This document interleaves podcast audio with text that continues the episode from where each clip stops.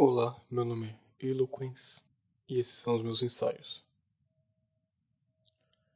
Por que o Mastodon e o Fediverso estão sujeitos ao fracasso? 8 de julho de 2020. Considerando a cobertura midiática para o Mastodon, você pode concluir que ele já está morto.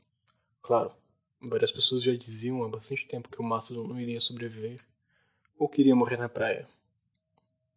Mas espera, por que então há mais de um milhão de usuários ativos no Mastodon e outras plataformas do Fediverso? Por que há comunidades tão fortes para artes, aprendizagem de línguas e universidades? Porque eu estou tendo interações muito mais significativas no Fediverso do que no Twitter. Parece que há uma contradição aqui. Um número grande de pessoas encontram Mastodon, Pleroma, Write Freely, PixelFed e as outras inúmeras ferramentas do Fediverso. Mesmo assim, praticamente só ouvimos sobre essas plataformas na divulgação boca a boca. Nunca dos grandes sites de notícias e nem de blogs dedicados à tecnologia.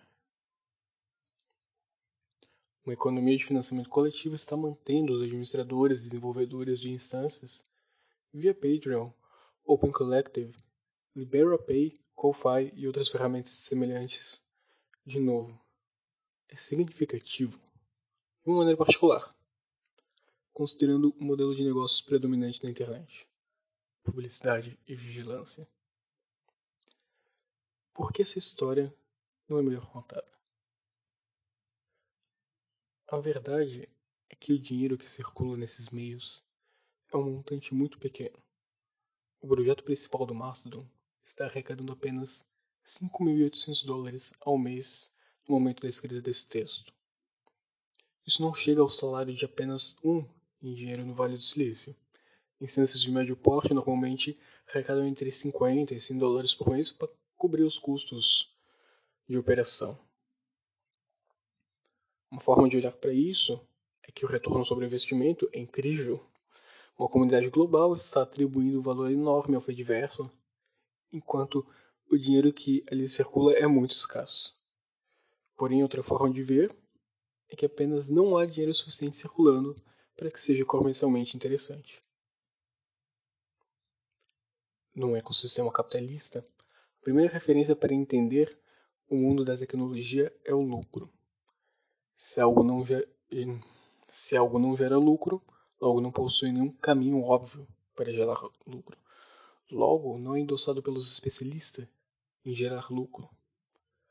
Esse discurso é tido como princípio.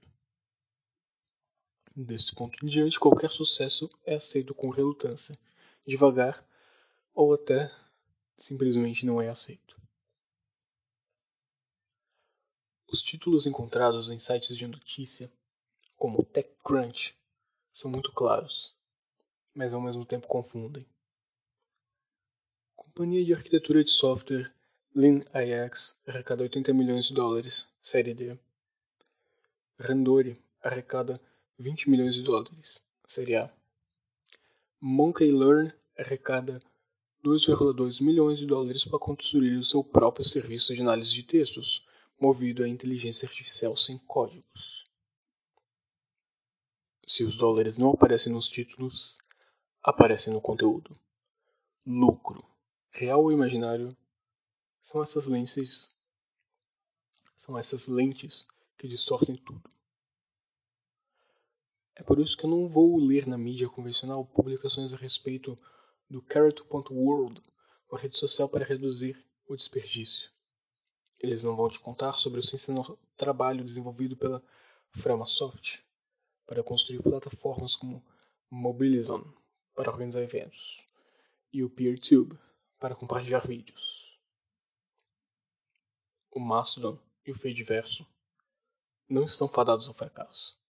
Na verdade, estão sendo muito bem sucedidos. Mas eles estão sujeitados ao fracasso. Ou seja, serão sempre caracterizados a partir das lentes distorcidas de um ecossistema midiático capitalista.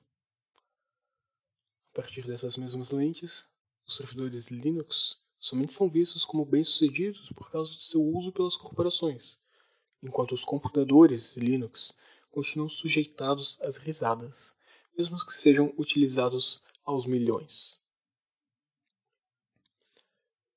Gil Scott Heron, performer da palavra, possui uma passagem famosa a respeito das revoluções.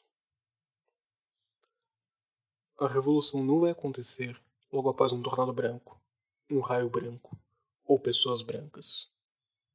Você não vai ter que se preocupar com a pomba no seu quarto, com o tigre na sua pia ou com o gigante no seu vaso sanitário.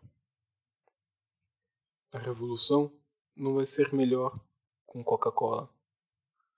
A revolução não vai combater as bactérias. A revolução vai por você no volante.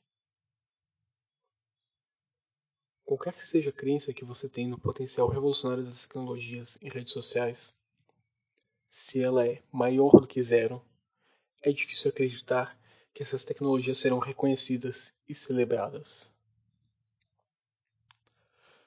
Mas nós temos as nossas próprias mídias agora, e não dependemos mais das lentes distorcidas do capitalismo.